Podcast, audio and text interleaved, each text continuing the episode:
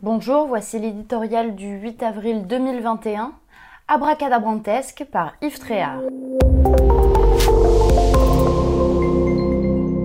Nous avions tous entendu au mois d'août Olivier Véran annoncer l'augmentation du nombre de lits de réanimation. De 5200 en France, il passerait bientôt à 12 000. Dans la mesure où nos libertés sont désormais indexées sur les capacités d'accueil de notre système hospitalier, la décision paraissait de bonne politique. Gouverner, c'est prévoir, disait Clémenceau. Malheureusement, les promesses n'engagent que ceux qui les écoutent, reconnaissait le petit percueil.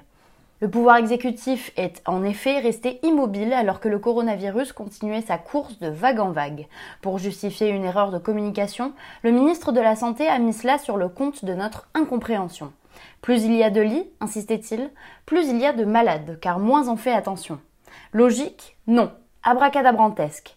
La preuve, face à une opinion lasse d'être poussée dans les orties, le président de la République vient de renouveler la promesse, certes à la baisse, avec 10 000 lits à l'horizon. Plus d'un an après, que faut-il croire de cette histoire à dormir debout? Un salutaire et récent rapport de la Cour des comptes dresse l'état des lieux et tranche, il est bien sûr possible de pousser les murs des services de réanimation, à deux conditions, si on y met le prix et si on augmente la rémunération des infirmiers réanimateurs. Un métier éprouvant où 30% des praticiens jettent l'éponge au bout d'un temps, mais un métier qui s'apprend vite, contrairement à ce qu'a toujours prétendu le gouvernement. L'effort est même jugé nécessaire en raison du vieillissement galopant de la population. Hors pandémie, les unités de soins critiques sont déjà occupées à 88%, au-delà du seuil de 80% recommandé par les experts. Savoir ce que l'on veut et vouloir ce qu'il faut.